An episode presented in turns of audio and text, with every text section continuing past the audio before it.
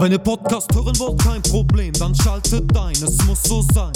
Bei Kick and Quatsch, Kick and Quatsch, von der Kreisliga C bis zu den Profis, schaltet ein, es muss so sein. Bei Kick and Quatsch, Kick and Quatsch. Olli, pfeif den Podcast an. Zu einer neuen Folge Kick and Quatsch, der Fußballtalk aus Oberhausen mit Kevin Lux und Oliver Kottwitz. Ja, Kevilito, Folge 135. Und erstmal die wichtigste Frage vorab. Was war denn heute in deinem Adventskalenderchen drin? Ich habe gar keinen Adventskalender. Habe ich nicht. Okay. Hast du einen? Ja, sicher. Selber gebastelt, gekauft, äh, los, äh, hier lose, so oder? Natürlich. Ja? Also ich habe die Lose, wo du Hauptgewinn ist 5000 Euro. Ja. Bisher war noch nicht dreimal 50 Cent Ich dabei. kann dir jetzt schon sagen, wie das ausgeht. Insgesamtsumme 2,50 Euro. Nee, in der Regel, also ich in den letzten Jahren schon so zwischen einmal 4 und 6 Euro hatte ich schon mal. Was kostet der Kalender? Ich habe ihn ja geschenkt bekommen. ne? Jetzt ist auch am einfachsten. Ne? Ich habe, und bei uns ist jetzt gerade ein Wichtel eingezogen. Ja, klar. Also bei sicher. euch auch? Natürlich. Musst du dir jetzt jeden Abend überlegen, was du da machst? Ja, Und? ja, Mehl immer. Der ist immer Ja. viel mit Mehl unterwegs, der gute Ja. Mann. Also bei uns ist er letzte Nacht dieser Schlitten gefahren, hat sich dann so einen kleinen Hocker genommen vor seiner Bude. Da ist ja, wenn man das überlegt, wie man die Kinder verarschen kann, da ist so eine Tür, die wird an eine Wand geklatscht, festgeklebt und der kommt da raus. Wenn man noch ein bisschen drüber nachdenkt, Ja. wie soll der da rauskommen? Nee, also äh, vor allem, der ist ja schon vor längerer Zeit eingezogen. Da Ja. war ja schon mal, ah, Erstmal schön mit einem Stemmeisen Durchbruch gemacht Der in die Wand, hat sich selber die Tür, Velux-Fenster rein. nee, der ist jetzt, der ist auf jeden Fall da und ja, der macht auch immer einiges. Und oh, ich finde jetzt mit Adventskalender, jetzt sind die Kinder ja schon wieder so ein bisschen aufgeregt, ne? Also die letzten Tage, 10 vor 6, stehen wir auf, ne? Und dann darf ich ein Türchen aufmachen und ja, also wir haben Pokémon-Kalender, Barbie-Kalender und dann noch so zweimal selbst gebastelte mit, mit, mit Schokolädchen drin. Ne? Und gestern waren wir im Weihnachtshaus in Schmachtendorf. Da muss man hingehen. Ey, bombastisch, ne? Unfassbar. Sogar Die, die können ja bald Eintritt nehmen. Wenn da noch so ein Karussell davor steht, dann hat der Karussell fehlt, also Karussell fehlt jetzt noch. Gestern standen zwei Pferde davor, die konnte man füttern, streicheln. Echte drin Pferde? war, ja sicher, drin war, äh, Ja, sicher, einfach so im Vorgarten, Ja, zwei klar. Pferde. na Logo. Ja. Da kommt teilweise eine Tanzgruppe hin im Garten, Glühwein, Kakao, äh, Trinkpäckchen für die Kinder, Bratwurst, spitzenmäßig. Ja, das habe ich gestern gemacht. Ich war ja gestern hier auf dem Fußballplatz. Ich wollte eigentlich, aber das Wetter, das hat mich fertig gemacht. Aber wir kommen nochmal zurück. Ich wollte dich eh fragen, hast du Tannenbaum schon aufgestellt oder nee, ich musste mich äh, ein bisschen inspirieren lassen. Eigentlich hole ich immer. inspirieren lassen von den ganzen WhatsApp-Statussen, die uns so erreichen? Ja, Baum geschlagen hier, Baum geschlagen da. Chris Hader. Chris Hader war gestern den ganzen Tag unterwegs. Der war von morgens bis abends, war der da on Tour. Ich war auch on Tour, hab auch. Hast du schon Weihnachtsbaum Nein, oder nicht? nein, ich nein. habe einen. Wir sind Richtung Wesel gefahren. Dann bin ich aber in Dienstlagen, ist mir ein Schild aufgefallen. Thomas Philips, 16 Euro. Da habe ich neben dem 99, Fleisch- 16,99. 16,99, ja. Also die kleineren, so, die anderen, die waren, glaube ich, 19 Euro oder so. Neben der Fleischwurst oder neben der Leberwurst standen die? Nee, ich, äh, ich habe mir dann noch eine Säge tatsächlich gekauft.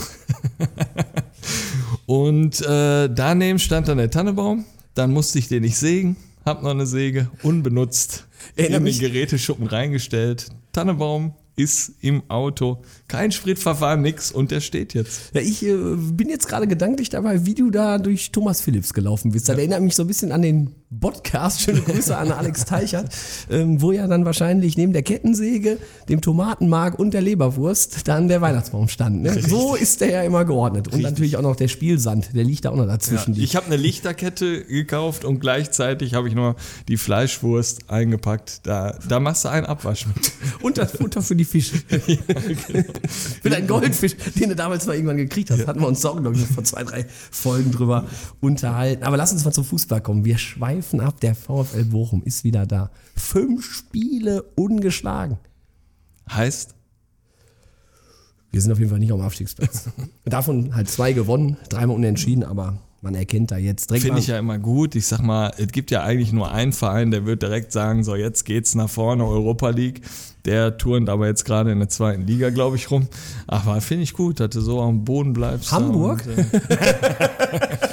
ist auch natürlich blau-weiß der Verein, aber Nee, ich war gestern echt, weil, wie gesagt, da mit dem Weihnachtshaus und dann Samstag Bochum und ich wollte ja gestern eigentlich zu unserem heutigen Gast mal gucken gehen, aber bei Arminia Klosterhardt war ja auch eher Schlittschuhfahren angesagt auf dem Platz. Du warst ja auch vormittags schon gucken, ne? Ja, erstmal haben wir Samstag selber gegen Renania Bottrop gespielt und äh, ja, lagen dann 2-0 hinten zur Halbzeit.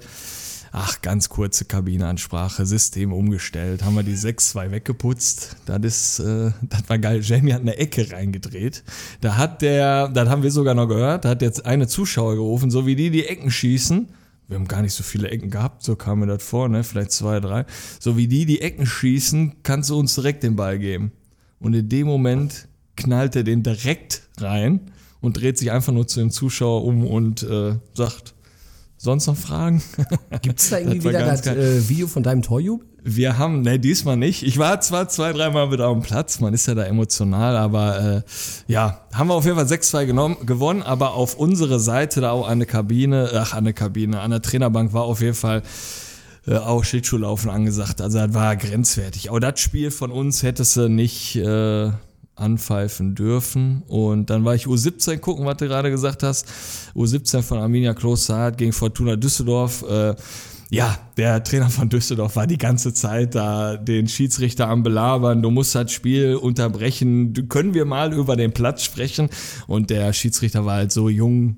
Der hat gesagt, äh, hier gibt's nichts zu sprechen. Wir spielen jetzt. Der Linienrichter wusste auch nicht, was er wollte. Dominik Vogt war ja an der Außenlinie. Ich muss nochmal ihn kontaktieren oder vielleicht kann er mir das auf diesem Weg, Wege sagen. Ich glaube, die hatten sechs Co-Trainer oder so. Oder die sind wirklich so aufgestellt, da ist ein Physio dabei, da ist ein Betreuer dabei, da ist Co-Trainer, da ist äh, einer, der äh, die Kinder fährt, weiß ich nicht. Da war alles dabei. Könntest du ihn ja Also vielleicht fragen in die neue WhatsApp-Gruppe, wo du mich zu eingeladen hast. Was hat er damit nochmal genau auf sich, Kevin Mare? Wir haben ja ganz viele jetzt bei uns, die fragen, wer ist überhaupt die Community, wo ist die Community und wer gehört dazu? Und wir haben mal irgendwann eine WhatsApp-Gruppe gegründet, da sind ja mittlerweile 110 Gäste mittlerweile drin, die ja hier wirklich am Mikrofon saßen.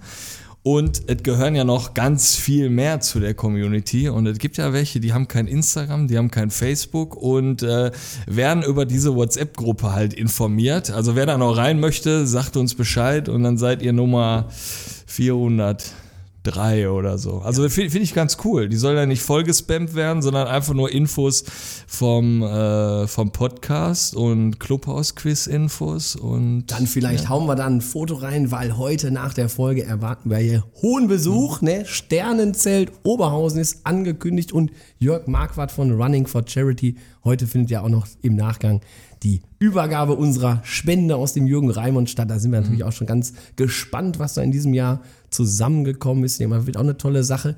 Das Jahr neigt sich dem Ende, aber wir können es schon mal anteasern. Heute haben wir nochmal eine Schmakazie hier am Start. eine mit dem- Schmackaz. mit, ja, hast du gesagt, soll ich nicht mehr sagen. Ja, aber ich sage es einfach immer wieder. Nee, kann- kannst du sagen, steht auch irgendwo im Duden, würde ich aber nie benutzen. Wir, wir sind ja Fachmänner der Landesliga mittlerweile. Ich glaube, wir hatten schon fast jeden Club hier bei uns an den Mikros. Aber heute Sportfreunde Niederwenigern aus Hattingen. Heute bei uns mit dem Trainer Marcel Kraushaar. Und deswegen würde ich mal sagen, Kevin Mare, walte deines Amtes. Hallo Marcel, schön dich hier bei uns im Podcast begrüßen zu dürfen. Stell dich mal vor und deinen fußballerischen Werdegang. Moin. Ja, ähm, wie ihr gerade schon gesagt habt, mein Name ist Marcel Krauser. Ich bin 32 Jahre alt, ähm, Grundschullehrer in äh, Fellbad und seit äh, fast sechs Wochen jetzt glücklicher Vater. Ähm, ja, mein sportlicher Werdegang ist relativ überschaubar. Ähm, ich habe angefangen, selber in der Jugend von Niederwingern zu spielen, bin dann äh, zur D-Jugend ähm, zum, zu Schwarz-Weiß Essen gegangen, habe dort fünf Jahre meines Lebens äh, Fußball gespielt, bin dann zurück ähm, zu Burg Altendorf, also unserem Nachbarverein SV Burg Altendorf gegangen, habe dort zwei Jahre gespielt und bin dann äh, nach einem Anruf von Jürgen Margriff damals äh, wieder zur, im letzten Jahr zur A-Jugend von Niederwindern gegangen und habe dann dort meine ersten Jahre im äh, Seniorenfußball gemacht, habe dann einige Verletzungen hinter mich gebracht und mit ja, 24 entschieden, dass mein Körper das nicht mehr mitmachen sollte und äh, bin dann ja so ein bisschen in die Trainergeschichte in den Senioren gerutscht und heute noch da. Ja, nochmal von unserer Seite herzlichen Glückwunsch. Sechs Wochen hast du jetzt gesagt. Knapp. Junge oder Mädchen? Mädchen. Mädchen. Das ist ganz entspannt. Ja, total. Kann ich auch nur empfehlen. Ja, vor allem Olli hat ja beides geschafft. Also, Nee, also ich würde mal sagen, genießt mal die Zeit jetzt, weil das wird noch äh, anstrengender werden. Ne? Äh, Da auch nochmal herzlich. nein. Nee? Einfach nein, positiv denken. Schöne Zeit. Schöne Zeit. Ja, siehst du am genießen. Jamie, der ist 15, zack, ist er 18 und dann denkst du, sitzt du hier auf der Couch, was machen wir so den ganzen Tag überhaupt? auf einmal hast du Zeit. Also du hast auf jeden Fall viel Zeit, um nach Oberhausen zu fahren. Jetzt warst du gestern natürlich auch schon hier auf der Anlage äh, bei Arminia Klosterhardt. Ne? Ähm, wie sagst du das äh, zum Spiel? Hätte man das überhaupt anpfeifen brauchen oder hätte man vielleicht schon vorab absagen sollen? Ja, ich finde schon, dass die Situation sich vor dem Spiel etwas anders dargestellt hat. Ähm, letztendlich äh, muss man aber dann auch sagen, hat sich im Spiel relativ schnell abgezeichnet, dass das so keinen Sinn macht. Und äh, zum Glück waren sich da alle Beteiligten einig und äh, nicht nur das Schiedsrichter gespannt, sondern auch wir Trainer haben äh, relativ schnell erkannt, dass das dann auch verletzungsgefährdend ist. Und äh, ja, dann hat der Schiedsrichter auch relativ schnell ein Einsehen gehabt und nach 14 Minuten, glaube ich, das Spiel beendet. Man könnte sagen, hier in Oberhausen läuft das nicht so für euch. äh, Spiel im Nordler Park wurde ja auch abgebrochen. Was sagst, was sagst du so damals zu der Entscheidung? Wie hast du das so wahrgenommen? Ja, tatsächlich ist das immer noch eher ein schwebendes Verfahren. Ähm, Wir haben Einspruch eingelegt gegen die Entscheidung, ähm, die ja dann im ersten Sportgericht ähm, da letztendlich gefällt wurde. Ja, ich bin bis heute immer noch äh, geschockt und enttäuscht von dem ganzen Thema, weil ich glaube, dass das schon Signalwirkung hatte ähm, für viele. Zum einen für die Schiedsrichter, die aus meiner Sicht da eine Entscheidung getroffen haben, die ja in dem Moment vielleicht auch nachvollziehbar ist. Äh, Zum anderen äh, für uns als, als Verein, als Mannschaft, die mit der ganzen Situation gar nichts zu tun hatte. Ähm, Und letztendlich diejenigen sind, die jetzt äh, mehr oder weniger die Leidtragenden sind, zumindest Stand heute. Ähm, Ich finde, die Situation damals hat sich schon so dargestellt, dass der Heimverein für, die, für den Spielabbruch ähm, verantwortlich war. So haben die Schiedsrichter auch, auch äh, kundgetan. Und wir führten in der 93. Minute 1-0. Es waren noch zwei Minuten zu spielen und äh, hatten, wie gesagt, mit der Situation nichts zu tun und sind jetzt diejenigen, die das Spiel nochmal spielen sollen. Finde ich, ist schon auch im Zuge dessen, was so auch zu den Schiedsrichtern immer wieder gesagt wird, dass man die akquirieren soll und dass man mit denen da vernünftig umgehen soll, finde ich so eine Entscheidung vom Sportgericht den Schiedsrichtern gegenüber auch echt heftig. Ähm, ich habe zufälligerweise kurz davor einen äh, Doppelpass geguckt. Äh, Da war der Patrick Idrich im, im Doppelpass und hatte nochmal so ein bisschen über das Schiedsrichterwesen auch gesprochen und wie schwer es ist, heutzutage Leute zu akquirieren. Ich finde, wenn man so ein Urteil trifft, dann muss man schon sagen, ist das schon heftig, weil die subjektive Wahrnehmung der Schiedsrichter war, dass sie sich bedroht gefühlt haben. Ähm, Und wenn die dann in der 93. entscheiden, das Spiel abzupfeifen, dann War wirklich eine komische Situation. Ich war ja, hatten wir im Vorfeld auch ja schon drüber gesprochen, ich war ja auch im, im Nordler Park und bin dann nach Hause gefahren und war der festen Überzeugung, Nord hat verloren. Ne? Also das Spiel wäre zu Ende gewesen und auf einmal kriege ich dann vom Kollegen die Mitteilung Spielabbruch. Weil das sollte eigentlich so die erste Kontaktaufnahme damals schon werden. Ich wollte mit dir noch kurzes Video drehen, aber dazu ist es nicht mehr gekommen. Dann bin ich lieber mit George Mewes schon mal abgedackelt zum Auto und dachte, das Spiel ist durch. Und auf einmal kriegt man da die Info, dass es, äh, dass es abgebrochen wurde. Also schon mysteriös. Aber mal kommen wir trotzdem mal so zur Saison. Wie zufrieden bist du mit der bisherigen Runde? Steht ja aktuell auf Platz 4. Ich bin bis jetzt sehr zufrieden. Ich finde, wir sind äh, genau da, wo wir letztendlich auch sein wollen, was so unsere Punkteausbeute angeht. Wir haben jetzt aktuell nach gestern drei Spiele äh, weniger als einige andere Mannschaften. Ähm, von daher, glaube ich, sind wir voll im Soll und ähm, ich habe auch den Eindruck, dass wir nochmal einen Schritt nach vorne gemacht haben im Vergleich zur letzten Saison, die ja schon sehr ordentlich war. Ähm, von daher kann ich aktuell aus Trainersicht nicht, nicht viel meckern. Wenn man sich so die letzten Jahre Niederweningern angeschaut hat, dann seid ihr zu gut für die Landesliga, aber ja, vielleicht zu schwach für die Oberliga. Was meinst du, woran das liegt? Ja, wir haben ja gerade schon mal ganz kurz äh, darüber gesprochen. Ich finde das so ein bisschen schwierig zu beurteilen, weil letztendlich muss man halt sagen, ähm, muss man sich als Verein sicherlich auch über eine Philosophie äh, unterhalten, wie man das Ganze am Laufen halten will. Und da gibt es natürlich verschiedene Möglichkeiten. Es gibt natürlich die Möglichkeit, wie immer im Leben viel Geld reinzustecken und äh, auf Teufel komm raus dann etwas zu erzwingen. Oder es gibt die Möglichkeit, mittellangfristig zu arbeiten und da dann halt auch die eigene Jugend einzubauen und möglicherweise auch die Geduld aufzubringen, äh, ein oder zwei Jahre vielleicht nicht den Fortschritt zu machen, den man sich wünscht. Und äh, deswegen bin ich der festen Überzeugung, dass wir da auf dem richtigen Weg sind, auch wenn das bedeutet, dann vielleicht nur Landesliga zu spielen. Ich glaube, dass wir als Verein die Möglichkeit besitzen, Oberliga zu spielen, auch die Qualität dazu haben. Nur halt das auch entsprechend aufbauen müssen und letztendlich viele eigene junge Spieler einbauen müssen, um da dann halt auch, auch äh, Fuß zu fassen. Klar ist aber auch, wenn man wirklich in der Oberliga ganz oben mitspielen möchte oder dann wirklich auch da irgendwas mehr erreichen möchte, dann muss man da schon deutlich mehr Geld reinstecken und das ist sicherlich an der Stelle nicht, nicht die Philosophie unseres Vereins. Ähm, was aber nicht heißt, dass wir nicht Oberliga spielen wollen. Das, das will ich damit nicht sagen. Damit ihr vielleicht mehr Einnahmen generiert, könnte, was, könnte man das ja vielleicht über Zuschauerzahlen machen. Ne? Warum sollten sich denn unsere Zuhörer mal für einen Besuch bei euch auf der Anlage entscheiden? Oh, ich glaube, da habe ich äh, viele Gründe, die ich nennen kann. Ich glaube, dass an sich einfach eine ganz äh, nette Atmosphäre bei uns im Dorf herrscht. Ich glaube, dass da die, ähm, ja, ich sag mal so, das Ganze drumherum passt. Ich finde, dass ähm, wir nicht nur als Mannschaft auf dem Platz häufig ein ordentliches Bild abgeben, sondern dass auch so der Dorfcharakter immer wieder zum Tragen kommt und man merkt, dass die, ja, ich sag mal so, dass der ganze Verein zusammenhält. Ähm, ich finde, äh, bei uns ist die Säge sicherlich ein Punkt, das, was man mal sehen könnte, aber auch so, ich finde, wenn man auf den Platz kommt, merkt man einfach immer schon einen gewissen Zusammenhalt, eine vernünftige Atmosphäre, auch einen vernünftigen Umgang miteinander, den ich heutzutage auch immer wichtig finde.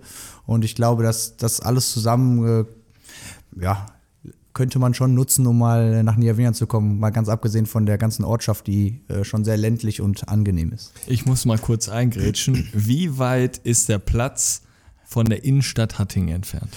Oh, zehn Minuten, Ja? hätte ich gesagt. Wäre ja auch mal ein Ausflugsziel. Spielchen gucken. Weihnachtsmarkt. Hattingen, Altstadt, Weihnachtsmarkt. Da ist auch eine Burg in der Nähe irgendwie. Burg Blankenstein, ja. Ich muss mal eben äh, sagen, ich habe gar keine Ahnung von Camping gehabt. Ich habe mir einen Wohnwagen gekauft, da habe ich gar keine Anhängerkupplung gehabt. Das war dein erster Ausflug, glaube Und ich. der oder? erste Ausflug ging nach Hattingen, auf so einen kleinen Campingplatz, Ja. direkt an der Ruhr, bombastisch. Ja. Von da aus konnten wir direkt in die Stadt, oder nicht direkt, sind wir ein Stückchen gelaufen an der Ruhr bis in die Stadt rein. Ja, habe ich mich verliebt. Bist aber dann durch Niederwenian gefahren. Weil das genau die Verbindung zwischen Niederwenian und, und Hattingen ist. Ja, ihr hattet da gerade kein Spiel. Ja, ja. Das ist ja wirklich so, wenn man nach Niederwenigern fährt, das ist ja quasi, als würde man in den Urlaub fahren. Ne? Also das hat ja da so ein bisschen die, wie nennt man das danach, wenn man da so Das ist jetzt gerade ein Lasso. ja, Serpentin, glaube ich, heißt es, glaube ich, ne? Es geht da so hoch bei euch da, ne? Also das ist ja wirklich eine Himmelsfahrt, muss man ja wirklich sagen. Und dann kommt man da in euer Örtchen rein und dann ist da dieses prachtvolle Stadion. Du hast gerade die Säge angesprochen, vielleicht für unsere Zuhörer nochmal, was hat er mit der Säge auf sich? Ja, wir haben vor einigen Jahren, äh, hat ein, ein netter Mann aus unserem Dorf, Thomas Wein, ähm, ja, die Idee gehabt, da so ein bisschen marketingtechnisch was zu machen und hat mit äh, der Firma Stiel ähm, letztendlich äh, da einen Vertrag abgeschlossen und seitdem haben wir eine Anzeigetafel, die etwas anders ist als äh, bei allen anderen. Wir haben einen Baumstamm, der bei jedem Tor von uns etwas kleiner gesägt wird und äh, die Zahl unserer Tore wird dann mit einer Spraydose drauf gesprüht und äh, ja, nach so einem Tor ist es schon ziemlich laut, weil so eine Motorsäge macht schon ein bisschen was her. Da muss ich mal eine Witter eingrätschen. Wenn ihr jetzt äh, aufsteigt, wird dann auch die äh, Meisterschale gesägt. Da sprechen wir dann nach der Saison nochmal drüber. Lass uns nochmal zum Verein äh, Niederweniger noch mal ein bisschen kommen. Ähm, wie seid ihr aufgestellt? Wie viele Mannschaften habt ihr im Seniorenbereich, in der Jugend? Wie sieht die Platzanlage aus, Clubhaus? Ja, wie ich gerade schon mal so ein bisschen ähm, gesagt habe, ist ein sehr, sehr mm, ja, gemeinschaftszugehöriger Verein, so würde ich sagen, äh, wo einfach noch viel, viel persönliche äh, Verbindungen äh, herrschen. Ähm, ich glaube, dass der Verein auch dadurch gewachsen ist, dass einfach das Dorf Bock hatte, da ein bisschen was zu machen. Ähm, die Platzanlage ist halt letztendlich auch aus eigenen finanziellen Möglichkeiten entstanden. Der erste Kunstrasen, der jetzt vor dem, der vor einigen Jahren neu gemacht wurde, ähm, ist entstanden durch eigene Spendenaktionen. Wir haben da Feiern noch und nöcher im, im Dorf gefeiert, bis wir irgendwann genug Geld hatten, um einen eigenen Kunstrasen zu bauen, weil es einfach von der Stadt her nicht genügend Geld gab, um da einen Kunstrasen zu bauen. Ich finde, das alleine zeigt schon so ein bisschen äh, den Grundgedanken unseres Vereins. Ähm, ansonsten haben wir drei Seniorenmannschaften, ähm, die alle gerade ganz gut positioniert sind. Ähm, haben, ja, ist eine gute Frage, wie viel Jugendmannschaften wir aktuell haben. Ich hätte gesagt, so um die 17 Jugendmannschaften inklusive einer Handicap-Mannschaft, die, die wir auch ähm, im Dorf besitzen. Ja, und letztendlich, äh, glaube ich, ist unser Verein halt viel Hand in Hand Arbeit äh, letztendlich, ähm, wo, wo jeder so ein bisschen seine Aufgabe hat, ähm, der irgendwie im Dorf wohnt, hat auch irgendwas mit dem Verein zu tun. Letztendlich auch ein Treffpunkt äh, für alle, ähm, ob jetzt Samstag oder Sonntag, wenn die Jugendspiele oder, oder Seniorenspiele sind. Ja, und am Ende halt immer mit irgendwelchen Feiern verbunden, wo sich dann alle aus dem Dorf treffen. Wir sprechen jetzt gleich nochmal über dich als Trainer und deine Zeit als Jugendtrainer, aber wie klappt so die Zusammenarbeit zwischen Jugend und Senioren? Ich finde, das ist einer unserer absoluten Stärken äh, im Verein, einfach ähm, aufgrund dessen, dass wir das auch so aufgebaut haben, dass zwischen Jugend und Senioren ähm, viele Menschen ja, irgendwie teilhaben, die in beiden äh, Bereichen irgendwie tätig sind. Äh, wir haben häufig ähm, Seniorenspieler, die die Jugend trainieren und ähm, dadurch ist natürlich der Kontakt an sich schon mal gegeben und ein Prinzip bei uns im Verein ist es einfach, dass wir möglichst viele Jugendspieler bei uns in die Senioren bringen wollen, weil wir glauben, dass das so unser Kapital ist. Wir haben eben nicht die finanziellen Möglichkeiten, um jetzt jede Mannschaft äh, mit, mit Spielern auszustatten. Und da ist es halt umso wichtiger, gerade in der heutigen Zeit, die Jugend irgendwie an die Senioren zu binden. Und wenn man sich so die Mannschaften anguckt, muss man sagen, klappt das nach wie vor hervorragend. Natürlich ist der Schritt inzwischen von, von Jugend bei uns in die erste Mannschaft schwieriger geworden. Einfach auf Grundlage dessen, dass wir in den letzten Jahren ja schon von Kreisliga A bis dann irgendwann sogar Oberliga, jetzt Landesliga ähm, aufgestiegen sind, ist der Schritt sicherlich etwas äh, größer geworden und trotzdem gelingt es uns ähm, immer noch Spieler in die erste zu holen. Und das ist letztendlich auch das, was ich mir immer auf die Fahne geschrieben habe, da ich aus der Jugend komme und äh, immer auch gesehen habe, was welches Potenzial da ist. Ähm, das ist letztendlich das, was wir Jahr für Jahr versuchen auch weiter umzusetzen. Wie wird es denn bei Familie Krauser eigentlich an, äh, ankommen, wenn du mal sagtest, hm, ich könnte jetzt hier mal ETB Schwarz-Weiß Essen trainieren, ich würde mal gerne den Verein verlassen. Geht das überhaupt, dass du aus dem Verein nochmal weggehst? Weil ich glaube, deine ganze Familie ist ja eigentlich im Verein ähm, drin, ne? Ja, ich, ich glaube schon, dass das alle akzeptieren würden, weil letztendlich ist es ja schon so, dass wir zwar seit Kindesbeinen da irgendwie im Verein ähm, aktiv sind, trotzdem glaube ich, dass äh, ja alle Verständnis hätten, wenn es mal irgendwie so weit kommen würde, dass ich nochmal den Verein wechsle. Ähm, tatsächlich ist es so, dass irgendwie meine ganze Familie in, der, in dem Verein aktiv ist, aber das ist nicht nur meine Familie, sondern man muss sagen, wir haben da ganz, ganz viele Familien, die wirklich mit, mit allen Leuten da irgendwie helfen und äh, Teil der Mannschaften sind und im der Präsident und wie auch immer so, so ist unser Verein am Ende aufgebaut. Von daher ist da tatsächlich nicht nur meine Familie äh, so aktiv. Ist ja in den meisten Vereinen so, ne? Du machst erst Jugendtrainer, dann ist ja, weil der Vater schon irgendwo mal Jugendtrainer gemacht hat, dann spielst du selber deinen Verein, dann macht die Mutter noch mit, dann kriegst du selber Kinder und finde ich immer gut, hört sich wieder sympathisch an, ne? Äh, Niederwenningen gehört zu Hatting. Ihr spielt im Essener Kreis. Auf welche Stadtmeisterschaft in der Halle freust du dich mehr? Ja, es ist dann schon die Essener Hallenrunde, letztendlich auch aufgrund dessen, dass die natürlich viel größer ist und ja, allein schon mit dem Finalturnier immer am Hallo, wo ja auch richtig was los ist, ähm, muss man sagen, ist das schon dann auch das, wo, glaube ich, alle äh, drauf Kevin Mare, da müssen wir dieses Jahr mal hin. Also wir müssen Ja, definitiv, definitiv, ja. definitiv müssen wir uns da mal bei den Hallenstadtmeisterschaften zeigen lassen. Ich weiß ja gar nicht, ob der Titan auch noch irgendwo jetzt im Kader ist, ne, dass er noch irgendwo aufschlägt. Ich bin mir gerade nicht sicher. Ich habe nur im Status gesehen, er macht auch wieder Personal Training. Er, er macht sich schon, er macht sich schon wieder fit. Badminton spielt er. Ach so. Ah, Aber professionell. hast du auch gesehen? Ja. Herrlich. Wann hast du so gemerkt, Marcel, Trainer, das ist mein Ding? tatsächlich sehr früh. Ähm, ich habe schon selber so als Spieler gerne auch das verfolgt, wie die Trainer so das Ganze machen. Habe mir auch immer irgendwie schon ziemlich früh Notizen gemacht, wenn meine Trainer irgendwie Übungen hatten, die ich cool fand. Und äh, letztendlich habe ich mit 16, glaube ich, als Trainer angefangen und habe da eigentlich gemerkt, dass das das ist, was ich eigentlich auch eher langfristig machen wollen würde. Ähm, ja, von daher ist mir das da an der Stelle schon recht, recht früh aufgefallen. Wie würdest du dich so als Trainer beschreiben? Gute Frage. ähm, ja, ich glaube auf der einen Seite sehr ehrgeizig, was sicherlich manchmal zu Lasten der Spieler geht. Ähm, auf der anderen Seite aber auch doch sehr kommunikativ. Ich glaube schon, dass ich äh, dem Spieler gegenüber sehr transparent bin und versuche den Spielern auch entsprechend äh, immer eine Wertschätzung gegenüber zu bringen. Und ähm, ja, am Ende des Tages äh, habe ich schon klare Strukturen, die, die ich durchsetzen möchte, wo mir auch einfach ganz wichtig ist, dass das Team immer so über allem steht. Das wären, glaube ich, so die Punkte, die mir. Ist ja schon so eine Profi-Aussage. Wir wollen eher so einen Vergleich mal haben. Pep Guardiola, Jürgen Klopp, Lucien Favre, Thomas. Reis. Das ist eine schwierige Frage. Da, da würde ich mich dann vergleichen mit keinem, aber letztendlich, wenn ich einen Trainertypen wählen müsste, dann wäre es sicherlich so, so in Richtung äh, Jürgen Klopp. Also schon emotional. Auf Und- jeden Fall emotional, auf jeden Fall. Äh, manchmal einen Tacken drüber. Inzwischen aber auch ein bisschen älter geworden, von daher habe ich es ein bisschen besser im Griff. Ähm, ja, und ich glaube, dass, dass ich jetzt auch taktisch ein bisschen was, was äh, vermitteln kann. Also von daher ähm, habe ich sicherlich da auch, auch einen Plan, wie ich den Spielern ein bisschen was beibringen kann. Was mich noch interessieren würde, du hast ja auch mit einigen ja auch noch selbst aktiv dann auf dem Platz gestanden. Wie war das dann so, wo du dann die erste Mannschaft übernommen hast?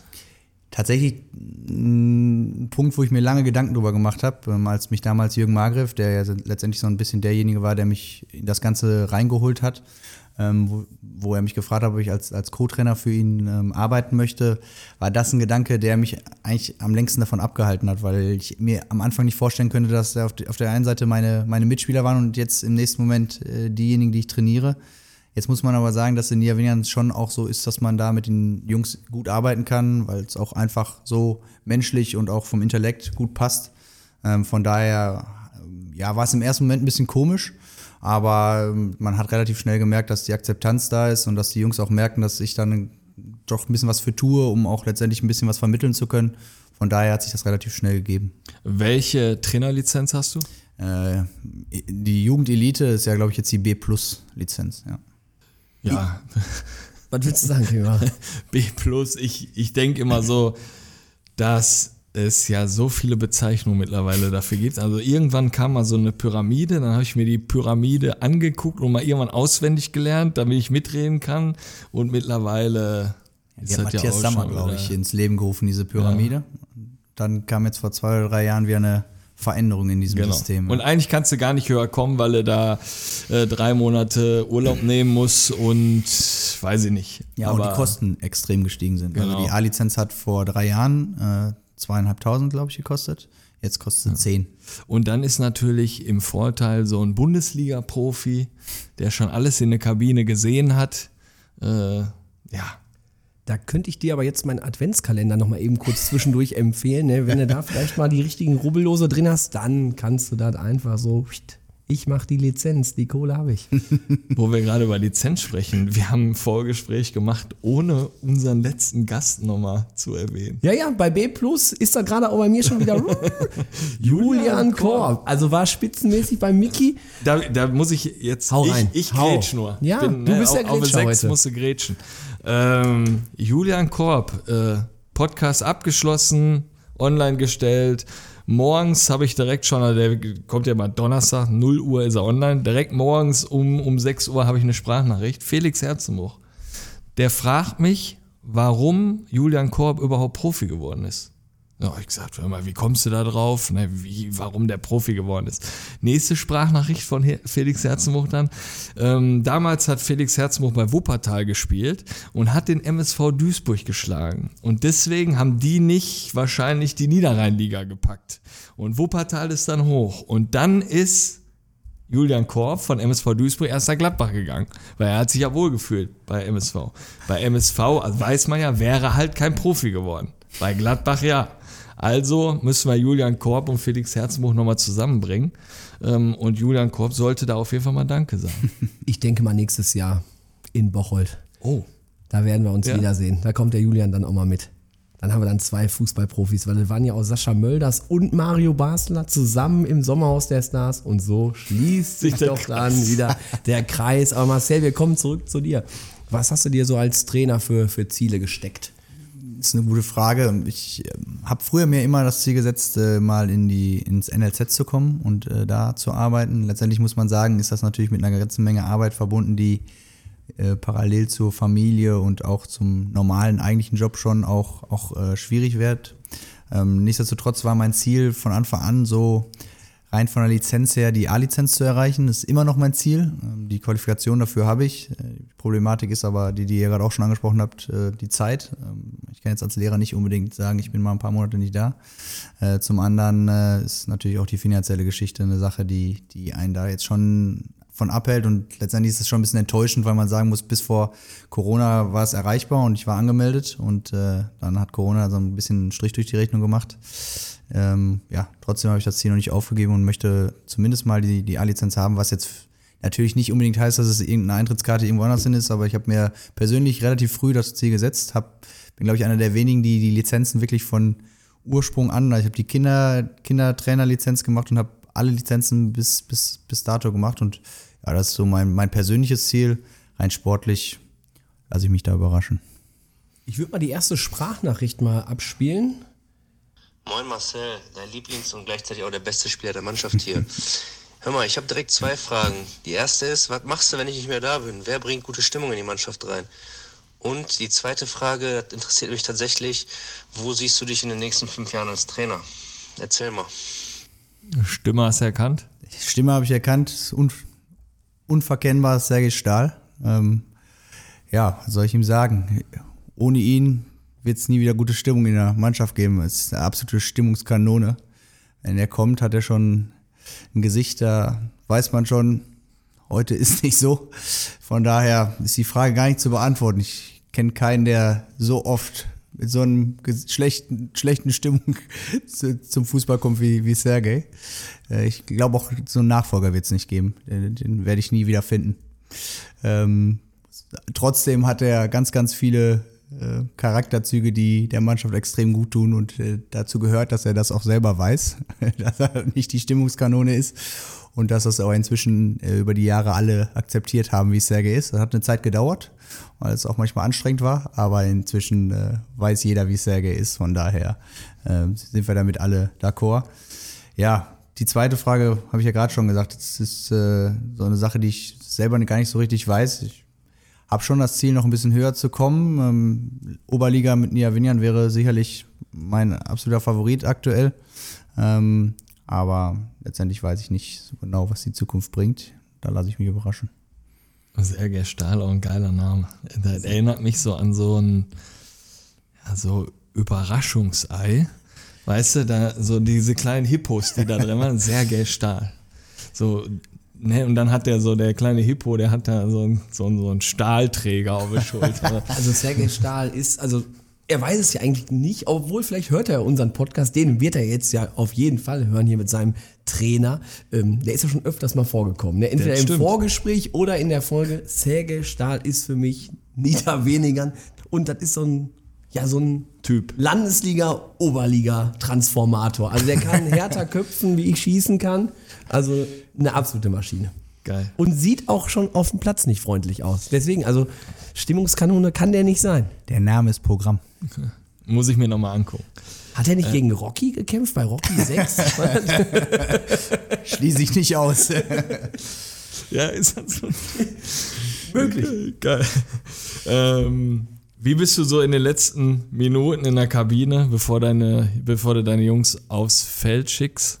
In den letzten Minuten lasse ich meistens den Jungs selber. Ähm, gib nochmal so die letzten ein, zwei Hinweise, versuche die nochmal äh, an die wichtigsten Eckpunkte zu erinnern und letztendlich sollen die letzten drei, vier Minuten für die Mannschaft selbst sein, weil ich glaube, dass da jeder individuell auch so ein bisschen sich aufs Spiel vorbereitet und ähm, da möchte ich meistens die, den Platz und den Raum den Jungs geben, sich da auch entsprechend vorzubereiten. ne? Und ich gehe dann meistens auch frühzeitig raus, ähm, um da einfach auch der Mannschaft nochmal den Platz zu geben, sich untereinander so ein bisschen äh, abzusprechen versucht da eine gewisse Ruhe auszustrahlen und gleichzeitig aber auch schon äh, die Anspannung so ein bisschen aufleben zu lassen. Das ist ja so eine Antwort, die wir jetzt immer vermehrt hören. Ne? Also wir haben das noch so erlebt, du wurdest da nochmal richtig da, da gab es nochmal richtig mal Kasala, ne? Entweder wurde da mal ein Huni da an die Wand geklopft, so jetzt holt euch das Ding, ne?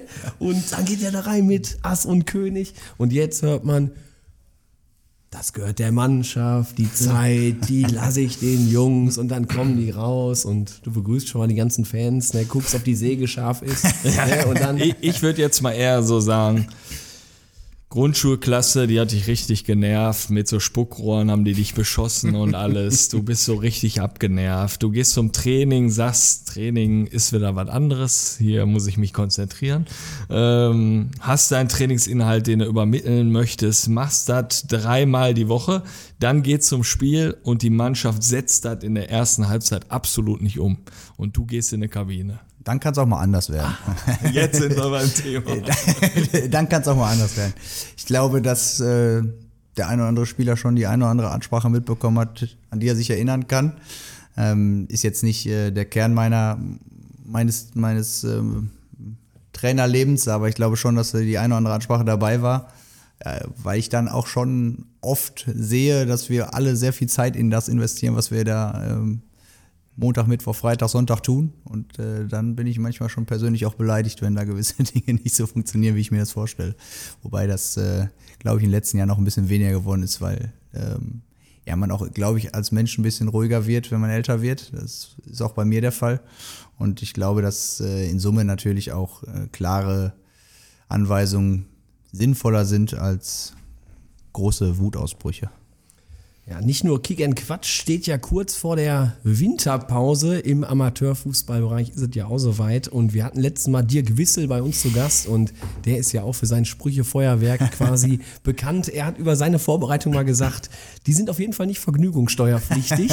ähm, bei euch liegt jetzt auch bald wieder die, die Vorbereitung an. Wie sieht es dabei bei dir aus? Worauf können sich die Jungs freuen? Ja, ich glaube, dass äh, sich das Ganze schon ein bisschen verändert hat. Also ich weiß auch noch von früher, dass wir sehr viel laufen mussten und arbeiten mussten, also so ähnlich wie Dirks dann auch gesagt hat ähm, und wie er seine Vorbereitung selber beschreibt. Ich glaube, bei uns ist es eine Mischung. Ähm, am Ende des Tages ist unsere Vorbereitung immer darauf ausgelegt, viel zu spielen, um einfach wieder so ein bisschen den Rhythmus zu bekommen. Ähm, auf der anderen Seite glaube ich, dass die Jungs auch wissen, dass wir ähm, gewisse Themen einfach abarbeiten müssen. Dazu gehört halt auch jedes Mal ein, ein Laufplan, ein individueller Laufplan, der die Spieler dann auch ähm, ja, über die Pause absolvieren müssen. Ähm, inzwischen dann auch tatsächlich so ein bisschen gestützt durch, durch Punkte, die wir mit der Uni Bochum hatten, dass wir eine Leistungsdiagnostik gemacht haben und dort letztendlich äh, für jeden so ein bisschen die individuellen Schwellen ausgearbeitet haben. Und äh, ja, da können sich die Jungs in diesem Jahr darauf freuen, dass sie da dran arbeiten müssen, können. Und gleichzeitig geht es aber auch wieder darum, den Jungs den, den Spaß am Fußball auf den Platz zu geben, wenn die Hallensaison sich dem Ende zuneigt. Wie seid ihr da drauf gekommen mit der Uni Bochum?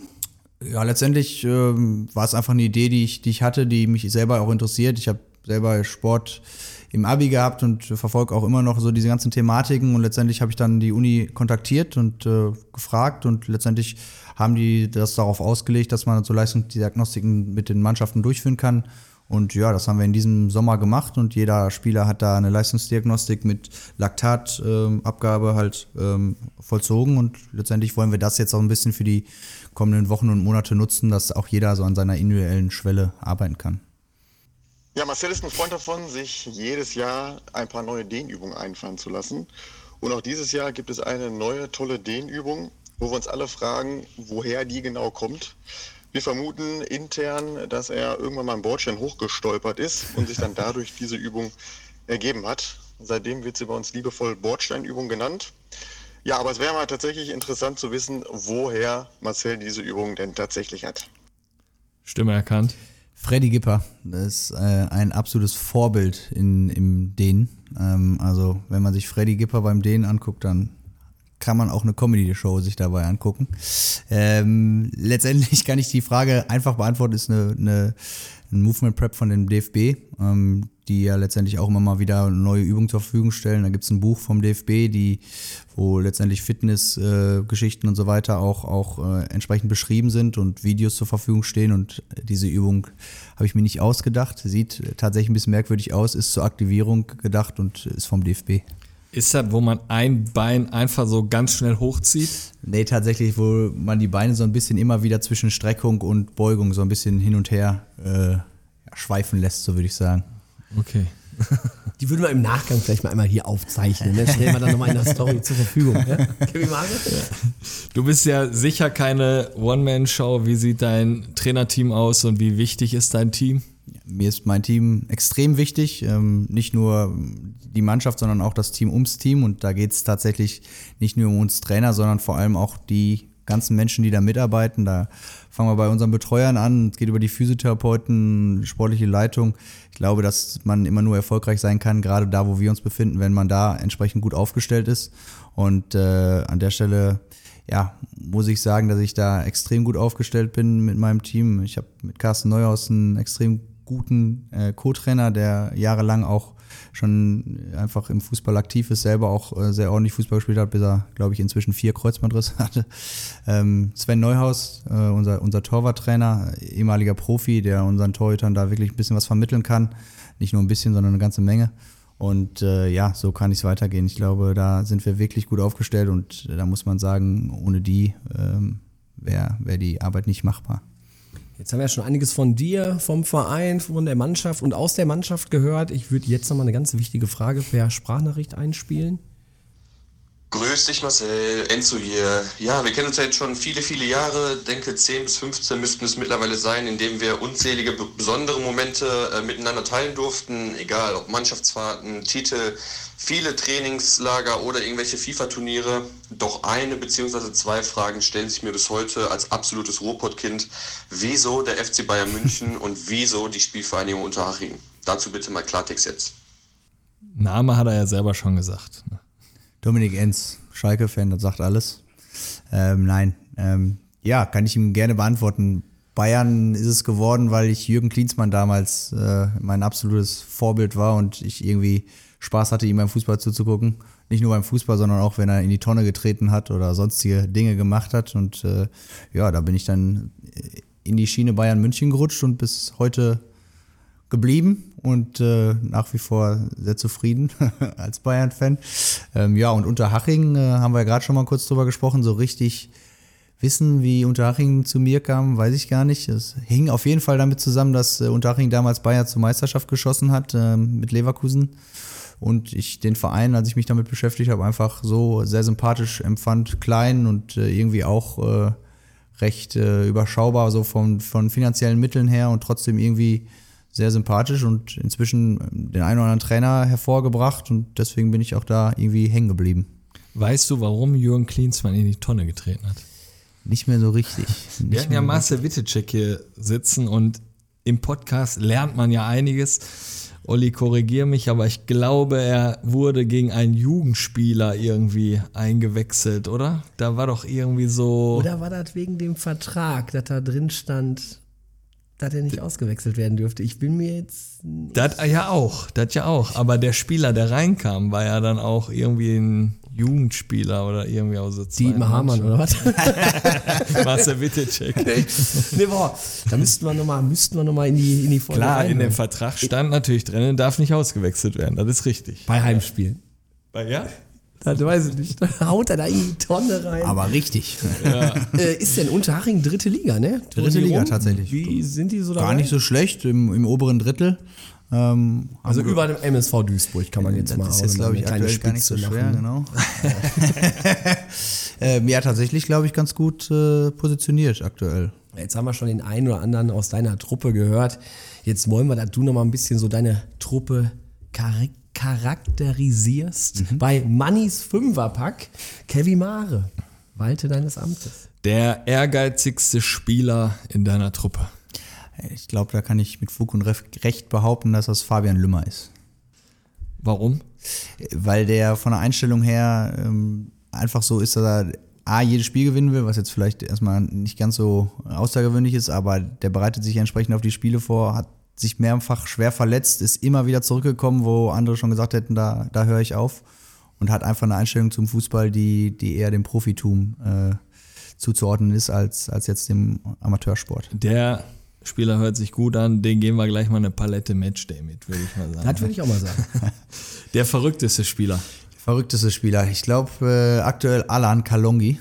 Ähm, ein Spieler, der vor der Saison zu uns gekommen ist, ähm, von seinem Erscheinungsbild einfach ein geiler Typ. Äh, aber gleich, gleichermaßen verrückt in seinem Kleidungsstil, in all dem, wie er so äh, ja, sich erscheinen lässt und am Ende auch vom Musikgeschmack. Er ist leider inzwischen unser Kabinen-DJ.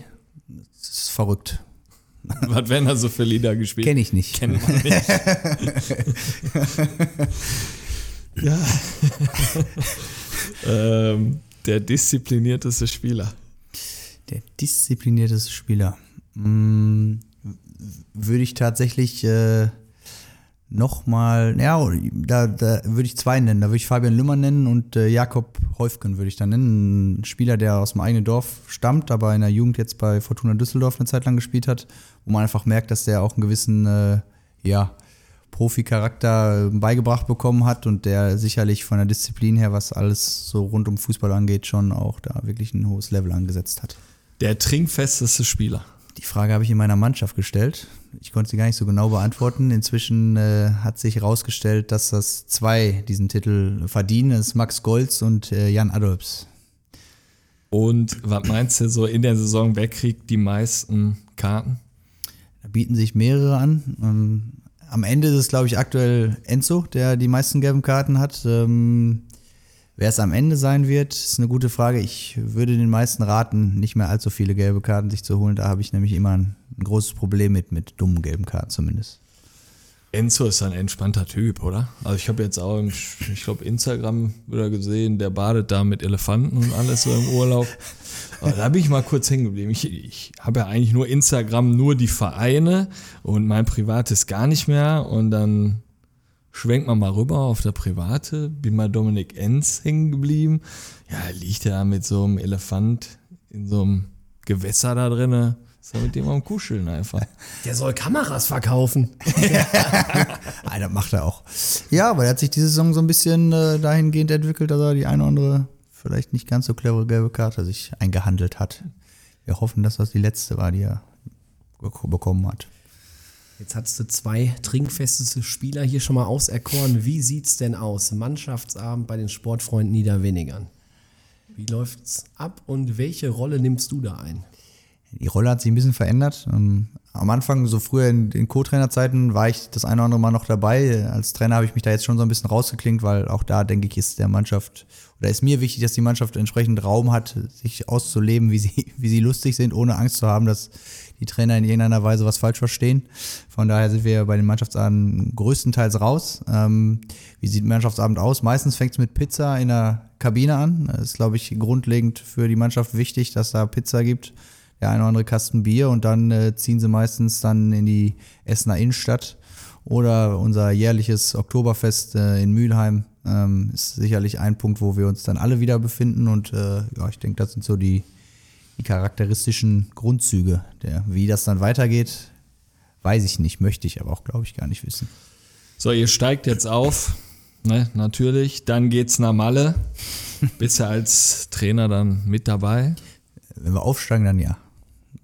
Ansonsten ist auch da mein Credo, dass die Mannschaft machen kann, was sie will. Meistens ist es bei uns oder im Verein ist es so, dass wir eh gar nicht als, als Mannschaft alleine fahren, sondern immer alle drei Seniorenteams. Also wir sind meistens so annähernd 40, 45 Leute. Ähm, so kenne ich es auch noch aus meiner Zeit. Und äh, von daher sind da genügend Leute, die entsprechend Party machen können. Stimmt, das habe ich auch mal irgendwie, das habe ich irgendwie so dem Schirm, wo du das jetzt gerade sagst. Also Wir hatten mal nicht Tusem Essen war bei uns zu Gast und ihr wart zeitgleich mit, mit denen auf Malle. Genau, meine ich. genau. Das hatten die auch schon mal gesagt. Und letztens war noch ein anderer Club, die auch mit, äh, mit mehreren Clubs gefahren sind. Wir früher mit Blau-Weiß-Dingen sind auch immer mit Erster und Zweiter gefahren. Aber das sind halt dann ja Vereine, wo auch Vereinsleben dann existiert. Ne? Du hast ja ganz viele Vereine, wo alle Mannschaften so ein bisschen für sich selbst laufen und da ist halt nicht so ein richtiges Wir-Gefühl, aber das zeichnet ja so den Verein oder du spiegelst den Verein ja auch so wieder, wie es dann auf der Mannschaftsfahrt auch ist, dass dann alle zusammenfahren und das ist ja ganz cool. Und ich glaube, du warst auch schon mal in deiner Zeit auf der einen oder anderen Mannschaftsfahrt. Ich habe noch eine vierte Sprachnachricht für dich. Moin Coach, Grüße in die Runde, der Köf hier. Ja, wir beide haben ja schon einiges erlebt, deswegen ähm, spielte auch meine Frage darauf an, welche Mannschaftsfahrt hat dir denn immer am liebsten gefallen? Waren es dann doch die Hollandfahrten mit der A-Jugend und SFN-Legende Hermann Stumpe oder sind dir die Mallorca-Fahrten mit den Senioren besser in Erinnerung geblieben? kannst du ja auch mal erklären, was es mit Rick Tick Kamerik auf sich hat. Ja, der Köf. Der Köf, einer meiner Kapitäne, Steffen Köfler. Ja, ist eine gute Frage. Ich äh, würde weder das eine noch das andere besonders hervorheben, weil alles von denen, was ich da erlebt habe, in meinem Kopf drin geblieben ist. Ähm, ich glaube so, wenn ich mich entscheiden müsste, wären es trotzdem die Hollandfahrten, weil die insofern immer besonders waren, als dass äh, ich als Trainer der A-Jugend dann immer die Mannschaften äh, ja, dazu bewogen habe, nach Ameland zu fahren und sich das dann aber meistens nicht auf die A-Jugend beschränkt hat, sondern alle möglichen Menschen mitgefahren sind, ehemalige A-Jugendspieler, Leute, die Lust hatten, aus der zweiten, ersten, dritten Mannschaft mitzukommen und Vereinslegende Hermann Stumpe, der ähm, inzwischen über 80 ist und trotzdem dabei war immer und äh, da ging es dann ganz gut äh, zur Sache und am Ende, am Ende waren alle so glücklich, dass alle wiederfahren wollten. Tatsächlich hat sich das so ein bisschen erst mit, mit Corona ähm, erledigt und äh, da habe ich schon die eine oder andere Erinnerung, äh, war wild. Da war noch eine Frage, ich kriege das aber nicht mehr da ganz zusammen. Tic-Tac, Tic-Tac-Toe. Tick, Rick, Rick, Kahnrick. Ja. Rick die Kamerik, ja, tatsächlich äh, haben wir eine Zeit lang als, als äh, Verein an einem Turnier in Kamerik in Holland teilgenommen und äh, das war immer ein großes Turnier, ein internationales Turnier, wo, wo viele, viele Mannschaften teilgenommen haben und ja, eine Kerngeschichte war, abends nach dem Turnier ähm, Rick Kamerik zu spielen. Da ging es darum, im Takt die Bierflasche weiterzureichen und wenn die umkippte oder der Takt falsch genutzt wurde, musstest du trinken. Und äh, da haben wir uns äh, als A-Jugend immer ganz gut verkauft, weil da waren wir gut und am nächsten Tag im Turnier waren wir auch noch gut. War dann für, für alle immer eine ganz gute Sache. Ich finde ja so, so Holland-Turniere oder auch so eine Freundschaft zu haben zum holländischen Verein, finde ich ja super interessant. Du kannst dich ja auch noch dran erinnern, wo wir Stärkerer Nord das Turnier gemacht haben. Fenlosche Boys. Fenlosche Boys, die haben wir im Hostel in Oberhausen geparkt, die hatten einen eigenen Shuttle-Service von uns gekriegt, die sind da hingekommen, die haben da ein abgefeiert bis zum geht nicht mehr. Und wenn die dich irgendwann um zwei Uhr nachts auf eine Tanzfläche holen und dich dann sortieren und du stehst da mit 20 Mann in einer Reihe und dann spielen die Hacke, da kannst du nur durchdrehen. Ja, entweder so Hacke-Musik oder die Holländer immer Polonesen. Die fahren auch immer und dann mit dieser Mucke da. Das heißt, die Holländer, die, können schon feiern. Da muss man schon, Ja. schon sagen, da sind die ganz, ganz gut dabei. So, heute ist ja auch große Schlachtung vom Jürgen Raimund. Ne, Das hört sich nicht gut an. Ja, doch, klar. Schlachtung beim Schwein. Ja, das ist ja alles Leerung. hier. Leerung, okay. Komm, machen wir aus der Schlachtung, machen wir die Leerung. Nicht, dass wir nachher noch irgendwelche Probleme kriegen mit. was Ich als was. Vegetarier natürlich. Genau. äh, ich bin ja Veganer seit neuestem. Ja? Ja. Und? Ist gut. Klasse. Klappt gut. Weiß zwar noch nicht, was ich essen darf, aber ich mache es. Ich bin es. Pass auf. Einfach erzählen. Marcel. Gerade im Kindergarten bei den, bei den Müttern. Das ist einfach. Boah, Da das Thema möchte ich, eigentlich- das möchte ich eigentlich nicht anschneiden. Da sage ich, Ich eigentlich habe jetzt gerade gedacht, nichts, für ne? Marcel schon mal ein bisschen so einen so. Einblick, wie sind da die Gespräche. Und manchmal muss er einfach genau so was erzählen. Ja, da kann man einiges erzählen. Meine Rolle ist da meist eigentlich so, in den Ki- Kindergarten reingehen, eigentlich keinem irgendwas sagen, Kinder abholen und Tschüssikowski, wir sind dann mal wieder weg, ne? Das ist auch am besten. Die Jutta hat erzählt. Ja, jetzt erzählt der Jürgen Raimund, oder der Kevin wird jetzt gleich was erzählen, ne? Der Jürgen Raimund steht hier vor uns und ähm, der Kevin Mare wird gleich fünf oder Fragen stellen. Wenn du dich für eine Antwort nicht entscheiden kannst, würden hier fünf Euro reingehen, was wir dann im Nachgang ans Sternzelt Oberhausen übergeben. Kevin Mare, walte deines Amtes. Ja, Marcel, Stauder Helles oder Stauder Pilz? Stauder Helles. Jugend- oder Seniorentrainer? Schwierig. Oder Stadtmeister in Hattingen oder in Essen? in Essen. Rot-Weiß oder Schwarz-Gelb? Rot-Weiß bezogen auf Rot-Weiß Essen. Das kannst du ja so ansonsten- sehen, wie du möchtest. Ne? Ansonsten Rot-Weiß in Bezug auf Bayern. Ich wollte gerade sagen, oder Pommes. Aber man mit der Pommes schwarz-gelb. ähm, Sergej Stahl oder Dominik Enz? Oder. Spitzenmäßig, oder? Das Läuft. Das lief doch wieder wie geschnitten Brot. Marcel, wir sind fast am Ende angekommen. Wie hat es dir bei uns gefallen? Genial. Fand's total gut. Äh, Extrem nette Menschen hier und äh, eine geile Veranstaltung.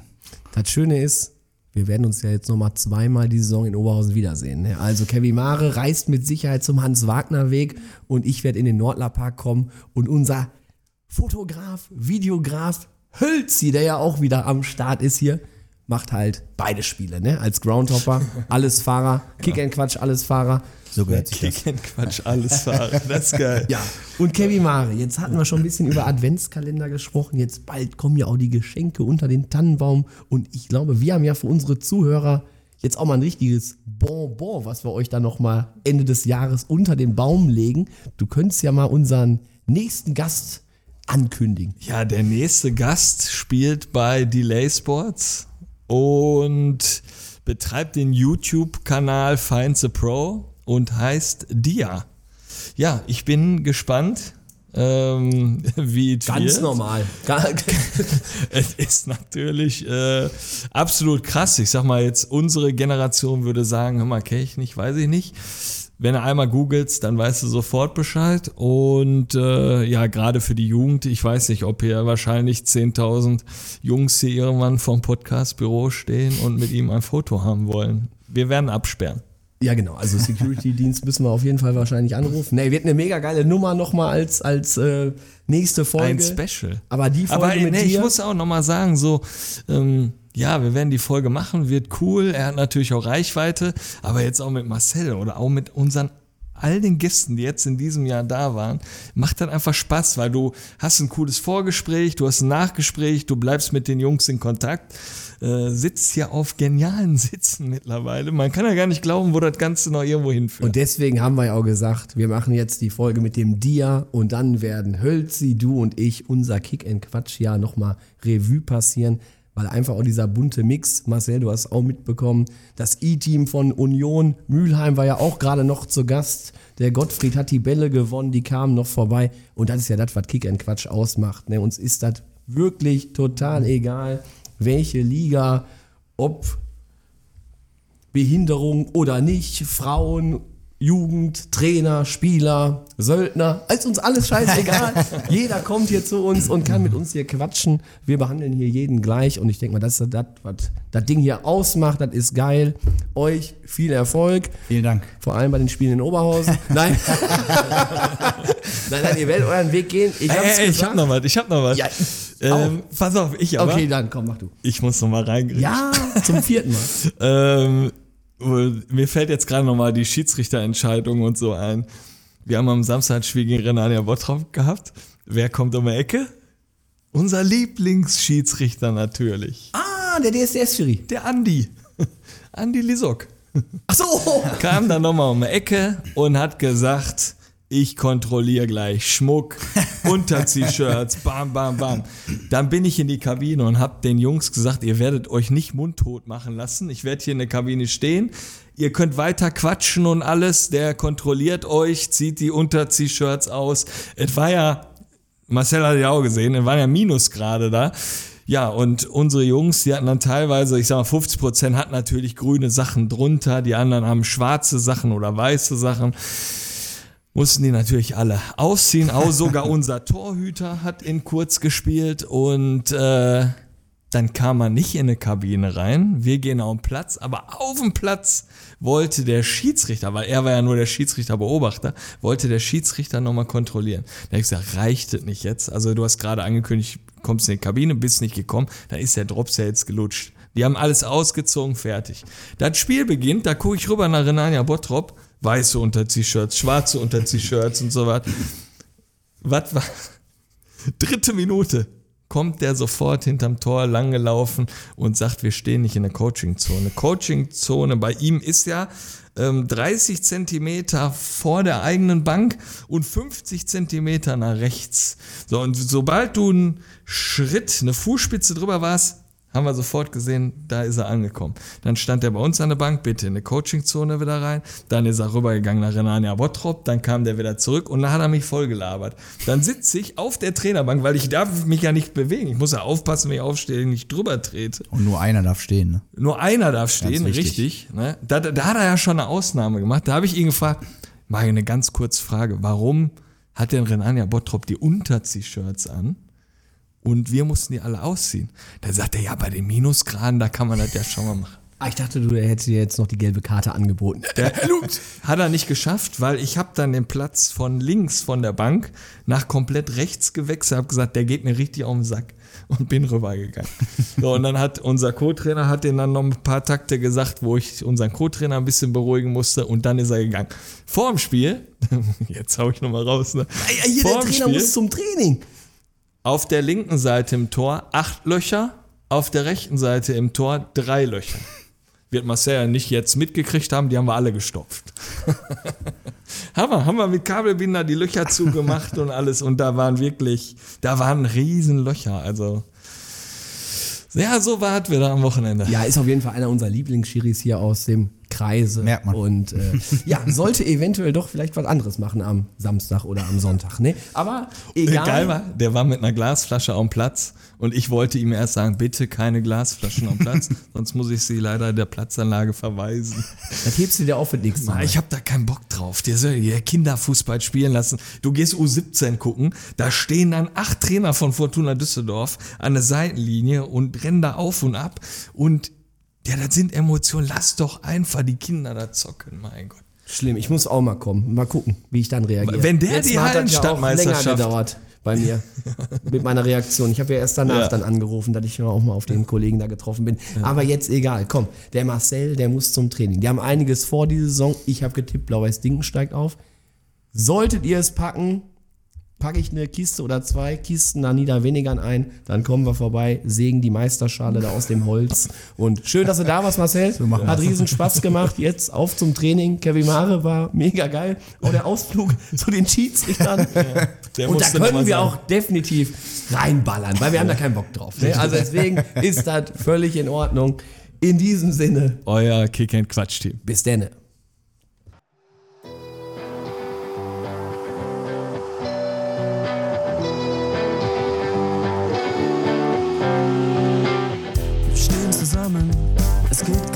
Los. Das Bier ist in der Hand, die Stimmung famos. Der Hand-in-Hand-Cup ist für uns einfach Pflicht. Für den guten Zweck nehmen wir euch mit. Wir holen den Cup und jetzt hebt das Glas. Kick and Quatsch ist einfach wunderbar. Wir holen den Cup und jetzt hebt das Glas. And Quatsch ist einfach wunderbar.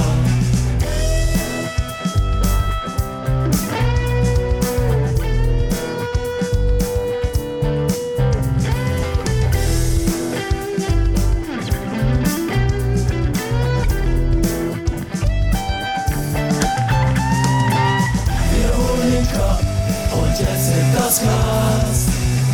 Kick and Quatsch ist einfach wunderbar. Wir holen Cup und jetzt hebt das Glas. Kick and Quatsch ist einfach wunderbar. Wir holen Cup und jetzt hebt das Glas. Kick and Quatsch ist einfach wunderbar. Wir holen Cup und jetzt hebt das Glas. Kick and Quatsch ist einfach wunderbar. Champions League kann jeder. Und zusammen